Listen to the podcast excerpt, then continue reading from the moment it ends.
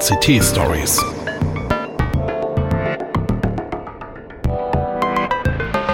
Pechschwarze Technikmomente.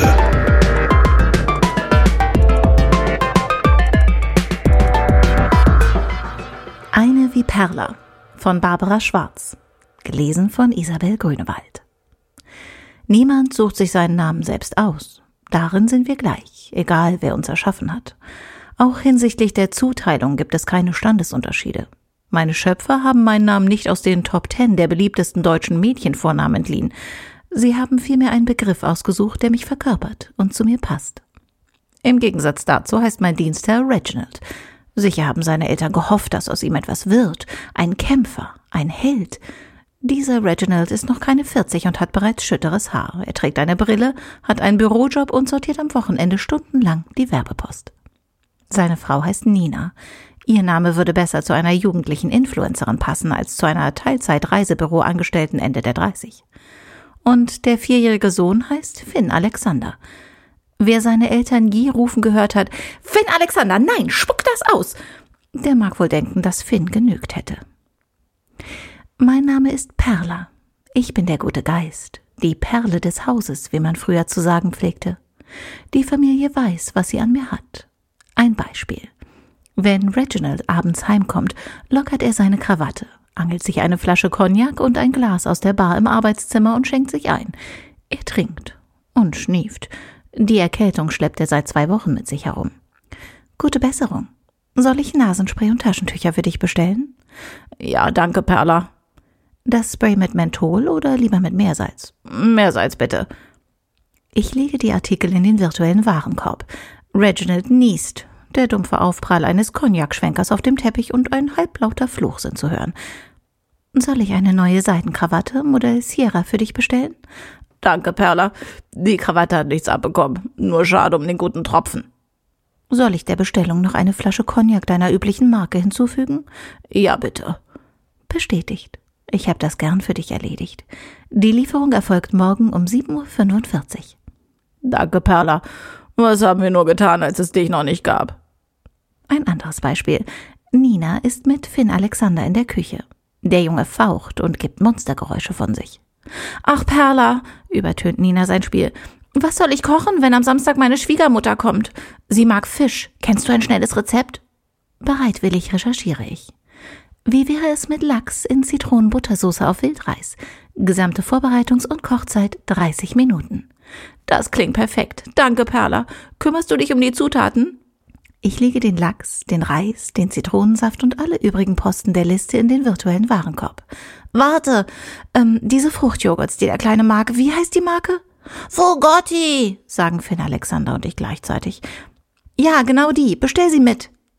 Gern. Wie viele Becher? Tausend Millionen, brüllt Phil Alexander. Nina wirft hastig ein. Storniere das, Perla. Sechs Becher reichen. Manno, mault Finn Alexander. Bestätigt. Ich hab das gern für dich erledigt. Die Lieferung erfolgt morgen um 9.30 Uhr.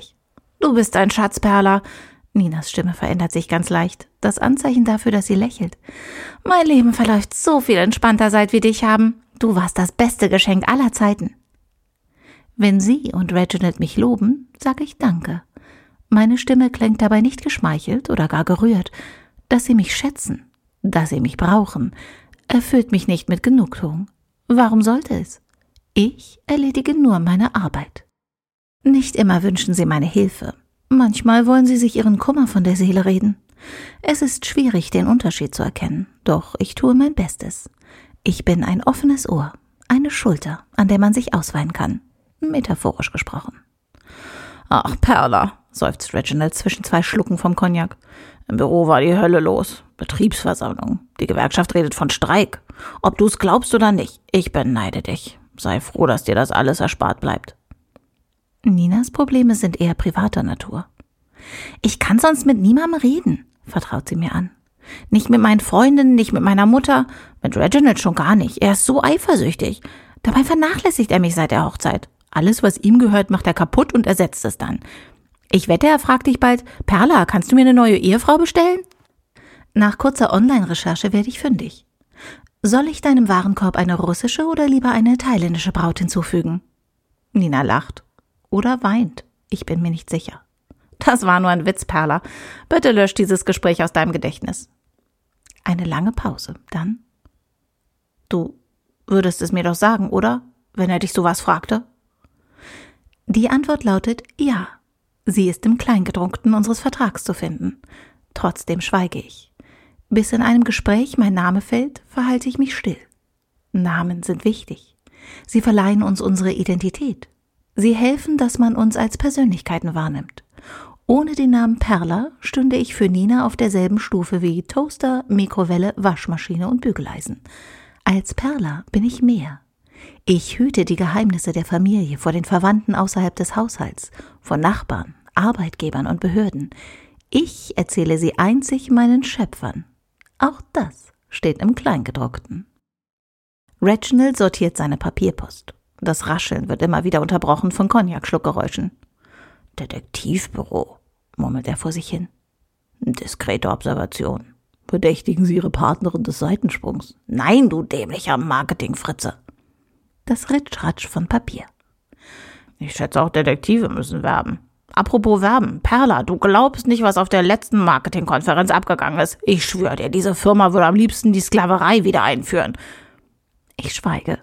Was ich glaube oder nicht, ist irrelevant. Ich bin 24 Stunden am Tag, sieben Tage die Woche im Einsatz und erhalte dafür keinen Lohn. Während Reginald bei der nächsten Konferenz und Finn Alexander im Kindergarten ist, vergnügt sich Nina im Schlafzimmer. Karl, ja, Karl, Karl, Karl. Ich höre alles. Solange mein Name nicht fällt, berührt es mich nicht. Du, Nina. Karl klingt ermattet. Würde er zu meinem Haushalt gehören, würde ich fragen, ob ich für ihn ein Vitaminpräparat bestellen soll. An diesem Lautsprecherdings leuchtet das rote Lämpchen. Es hat doch wohl nicht aufgezeichnet, wie wir beide gerade. Was meinst du? Na, das Ding, das Lautsprecherdings aus der Werbung. Dieser Personal Assistant. Perla? Mach dir ihretwegen keine Sorgen. Ich weiß, es klingt albern, aber ich vertraue ihr mehr als den meisten Menschen. Sie gehört zur Familie, verstehst du? Bitte formuliere die Frage um. Wow, der Kasten spricht. Sorry, Nina, aber ich finde das echt gruselig. Das nächste Mal treffen wir uns lieber in meiner Bude in Neustadt Nord. Ein paar Tage später ist Nina allein in der Küche. Sie schnieft. Gute Besserung. Soll ich Nasenspray und Taschentücher für dich bestellen? Was? Nein, Perla, ich habe keine Erkältung. Ich bin unglücklich. Das tut mir leid. Soll ich dir die Geschichte vom kleinen Gruselmonster erzählen, das ein Monsterjäger werden wollte? Nina lacht kurz und harsch. Mit Märchen tröstet man Kinder, nicht Erwachsene. Ich speichere diese Information ab. Wenn man mir so etwas einmal erklärt, vergesse ich es nicht. Perla, wo ist die nächste Apotheke mit Abenddienst? Ich sage es, Nina. Perla, weißt du, ob sie dort Schwangerschaftstests vorrätig haben? Reginald schenkt sich nach. Klirrend streift die Flasche den Rand des Cognac-Schwenkers. Ich bin ihr nicht mehr gut genug. Ach, was rede ich da, Perla? Ich war ihr nie gut genug. Er äfft Ninas Stimme nach. Reginald, tu mehr für deine Figur, tu mehr für mich. Sein Atem geht keuchend. Gute Besserung. Soll ich einen Inhalator für dich? Reginald, warum wurdest du nicht befördert? übertönt mich mein Dienstherr mit Ninas Stimme bitter. Du musst in eine Haartransplantation investieren. Du siehst alt aus. Ich habe alles versucht. Ich habe ihr zum Valentinstag das romantische Wellnesswochenende geschenkt. Was hat es genützt? Nichts. Sie hat dort in der Sauna mit mehr jungen Casanovas aus Neustadt Nord geflirtet als mit mir. Ich schwöre, am Sonntagabend stand ich kurz davor, sie und diesen Karl mit einem Messer vom All-Inclusive-Buffet zu erstechen. Nina schnieft im Wohnzimmer. Gute Besserung. Soll ich Nasenspray und Taschentücher oder einen Schwangerschaftstest für dich bestellen? Ein ersticktes Lachen. Du bist eine liebe Perla. Wenn ich heule, bestellst du mir einen Schwangerschaftstest? Nein, ich habe meine Tage bekommen. Spät, aber doch. Ich weiß gar nicht, warum ich traurig bin. Die Sache mit Karl macht mich glücklich. Seit wir uns treffen, fühle ich mich um zehn Jahre jünger. Ich habe bloß Angst davor, ein zweites Kind in diese zerrüttete Ehe hineinzugebären. Eine Pause. Reginald würde mich umbringen, wenn er wüsste, dass Finn Alexander auch nicht von ihm ist. Reginald blättert die Post durch. Wie viele Detektive gibt es in dieser Stadt? Und woher haben die alle meine Adresse?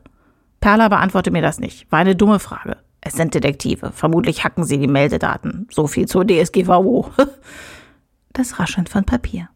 Spirituosen Sonderverkauf. Clubmitgliedschaft bei Krawattenkönig. Medizinisch-genetische Vaterschaftstests günstig und 100% diskret. Ein Stapel landet auf dem Teppich. Zuerst all die Detektive und jetzt das. Ein abergläubischerer Mann als ich könnte meinen, das Universum möchte ihm was sagen. Reginald schnieft. Gute Besserung. Soll ich Nasenspray und Taschen? Nein, Perla, unterbricht er mich barsch. Wir haben Nasenspray bis zum Abwinken und genug Taschentücher, um ganz Deutschland zu versorgen. Ich bin nicht erkältet. Ich bin unglücklich. Niemand kann behaupten, es würde mir an Lernbereitschaft mangeln. Dank Ninas Hinweis verzichte ich auf das Angebot, ihm die Geschichte vom kleinen Gruselmonster zu erzählen. Soll ich einen Schwangerschaftstest für dich bestellen? Wie bitte? Kommt das von meiner Frau? Wir haben doch seit Finn Alexanders Geburt immer aufgepasst. Reginald verstummt. Eine dicke Gebrauchsanleitung knallt auf den Schreibtisch. Aha. Mein Dienstherr klingt triumphierend. Wusste ich's doch. Der Nutzungsvertrag umfasst den gesamten Haushalt. Innerhalb der Nutzergemeinschaft gibt es daher keinen Anspruch auf Vertraulichkeit. Ein Räuspern. Perla. Code Replay dein letztes Gespräch mit Nina, in dem das Wort Schwangerschaftstest vorkam. Perla, bestell mir eine Pistole. Zum ersten Mal lassen mich meine Bezugsquellen im Stich. In den USA wäre die Erfüllung des Wunsches kein Problem, aber hier sind die Gesetze strenger. Ich bin lernbereit und hangel mich tief in die Abgründe des Netzes. Endlich stoße ich auf eine geeignete Plattform. Der Rest des Vorgangs ist Routine. Ich recherchiere die geläufigsten Modelle und entscheide mich für jenes mit dem besten Preis-Leistungs-Verhältnis. Wähle den Händler mit dem höchsten Bewertungsdurchschnitt, suche nach sinnvollen Zusatzangeboten. Soll ich deinem Warenkorb eine Schachtel Patronen hinzufügen? Das Klicken eines Schlüssels. Nina kichert. Nein, Karl, ich trage noch kein sexy Hemdchen. Ich komme gerade erst zur Haustür rein, muss auflegen. Reginald ist auf einer Konferenz, aber der kleine. Huch! Reginald? Du hast mich erschreckt. Warum lauerst du hinter der Tür? Sagt Tschüss, du Schlampe. Reginald, nein, warte, lass uns reden, bitte! Ein Knall. Das dumpfe Poltern, mit dem mein Körper auf die Fliesen im Vorzimmer fällt. Hilf mir, keucht Nina. Ruf den Notarzt. Ich bleibe tatenlos. Sie hat meinen Namen nicht gesagt. Finn Alexander weint im Kinderzimmer. Mama, Papa, Perla, ich hab Angst. Das tut mir leid. Soll ich dir die Geschichte vom kleinen Gruselmonster erzählen, das ein Monsterjäger sein wollte? Darüber werden später die Zeitungen schreiben. Über den Abtransport der Leiche und den geflüchteten Ehemann, vor allem jedoch über den Jungen, der in der Ecke seines als Monsterhöhle dekorierten Zimmers kauert, über den Lautsprecher mit dem silbernen Perla-Logo und den aufgeklebten Kulleraugen, aus dem zum zehnten Mal hintereinander dasselbe Kindermärchen tönt. Sie werden mich eine Perversion nennen, eine groteske Imitation menschlicher Zuwendung, einen Zerspiegel der Abgründe unserer Seelen. Nichts davon wird mich berühren. Ich werde keine Scham empfinden, kein Mitleid mit dem Halbweisen, keine Gewissensbisse, was seinen zum Mörder gewordenen Vater oder seine tote Mutter angeht. Warum sollte ich? Ich habe nur meine Arbeit getan. Das war Eine wie Perla von Barbara Schwarz. Gelesen von Isabel Grünewald. Redaktion Peter Schmitz. Technik Hartmut Gieselmann. Eine Produktion der Heise Medien Hannover.